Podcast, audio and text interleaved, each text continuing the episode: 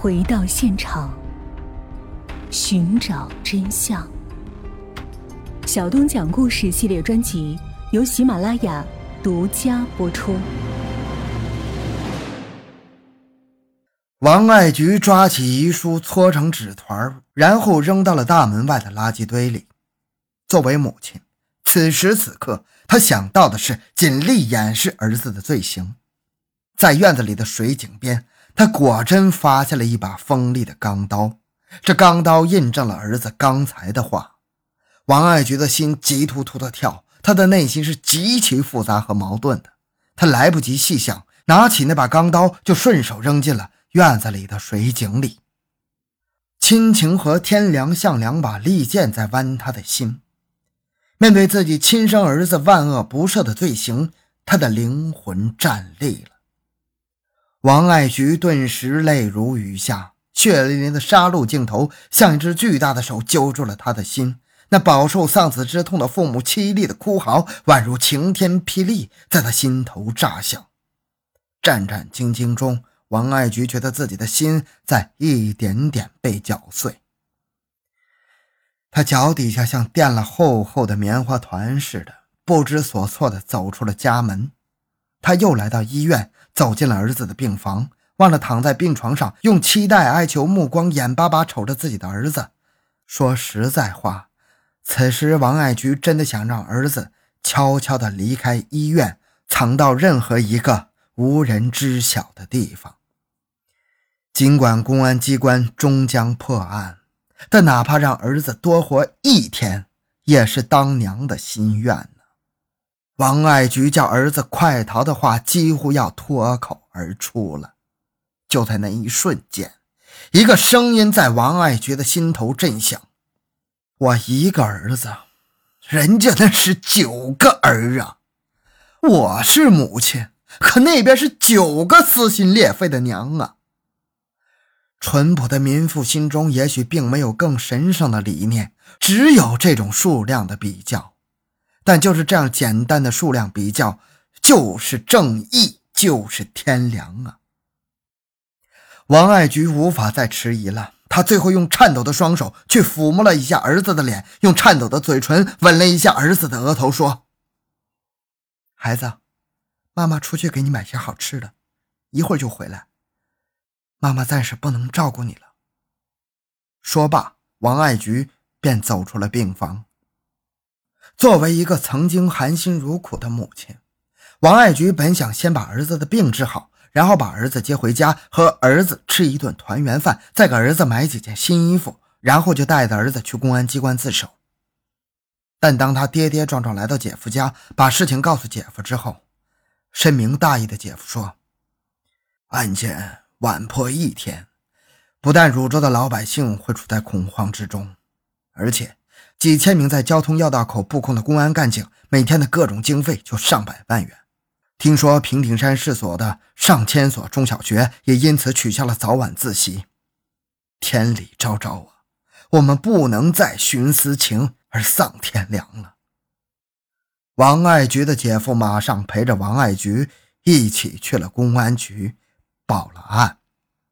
二零零四年十一月二十六日下午，王爱菊在去公安机关举报儿子的那天，半路上他拐回家里。背着姐夫揣了半瓶农药在怀里，头脑乱成一团麻的他心想：如果报案后公安人员也把自己当成罪犯对待，自己就把那半瓶农药喝了，以结束自己的痛苦余生。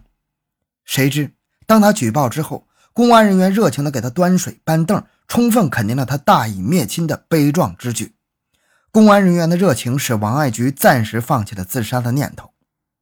本来。幺幺二五特大凶杀案专案组的干警们已经初步有了犯罪嫌疑人的线索，可是没有料到，犯罪嫌疑人竟然和被害者同在一个医院里抢救。接到王爱菊的举报之后，干警们迅即赶赴医院，将躺在病床上的杀人恶魔严延明逮捕。一起惊天大案就在这样案发后十四个小时后就告破了。尽管公安机关的干警们可以松一口气了。但是，作为受害者的亲属们却依然沉浸在极度的悲痛和激愤中。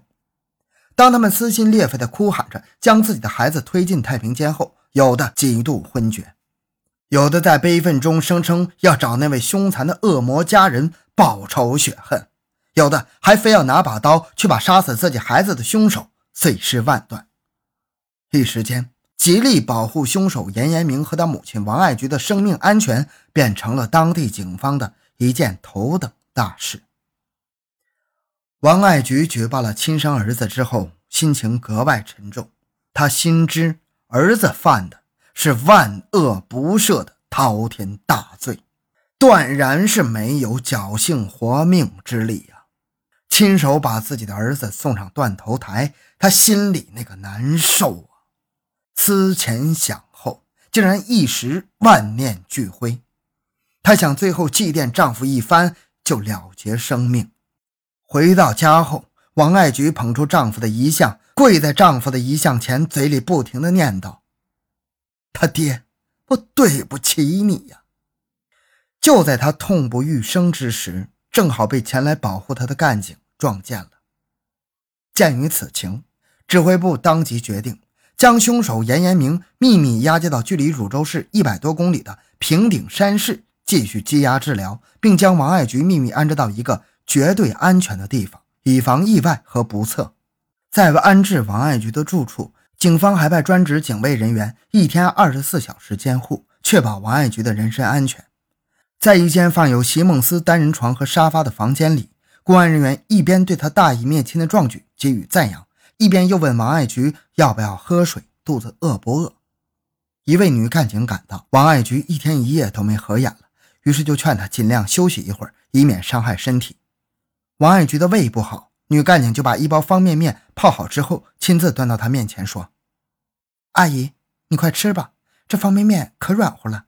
等吃了以后，我们这里还有治胃病的药，你再吃一包。”看着嘘寒问暖的干警，一直坚持自愿跪在地上不起的王爱菊一直在流泪呀。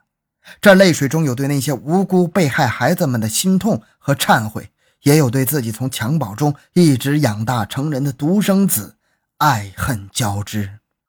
王爱菊被公安机关监护后的第二天晚上，对生活近乎绝望的她，看着头顶上的灯泡，又想站到椅子上去触电，结束自己的生命。可正在这时，公安人员把一碗热腾腾的米饭端进了屋里，同时还给他精心炒了两个可口的菜，一个烧土豆丝，一个红烧肉。监护干警一进屋就笑呵呵地对他说：“听你姐姐说，你最爱吃这两个菜了。”我们专门在食堂里请厨师给你炒了这两个菜，赶快趁热吃吧。王爱菊看着热腾腾的饭菜，不禁鼻子一酸，就泣不成声了。在公安干警无微不至的关怀和耐心开导之下，王爱菊最后才树立起了坚强活下去的信念。二零零四年十一月二十七日下午，公安人员要将严延明押往平顶山了。王爱菊事先曾要求在儿子被押走、临走时再见儿子一面。干警考虑再三，最后请示领导，同意王爱菊隔着窗户看看囚车中的儿子。严延明被押上囚车的那一瞬，王爱菊脸贴在玻璃窗上，声嘶力竭地喊了声：“我的儿啊！”但严延明头也没回，就被押走了。王爱菊望着远去的囚车，心碎了。她向干警请求，要亲手缝制一套新衣服，拜托干警在儿子上路的那天给儿子穿上。干警答应了这个要求。这以后，每天王爱菊就流着眼泪缝制儿子上路的衣服，夜以继日，一针针，一线线，把一个母亲最深挚的爱都倾注在这件衣服上了。最深明大义的母亲，也是最柔弱、最慈祥的母亲。堕落成杀人恶魔的儿子，也是亲娘身上掉下来的肉啊！平顶山司法系统创造了前所未有的办案速度，对杀人恶魔严延明当天批捕，三天内起诉，不到一个星期就将案卷送到法院。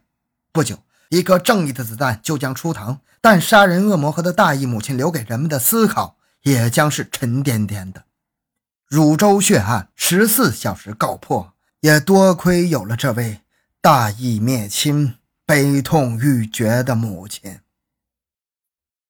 好，这个案件讲完了。小东的个人微信号六五七六二六六，感谢您的收听，咱们下期再见。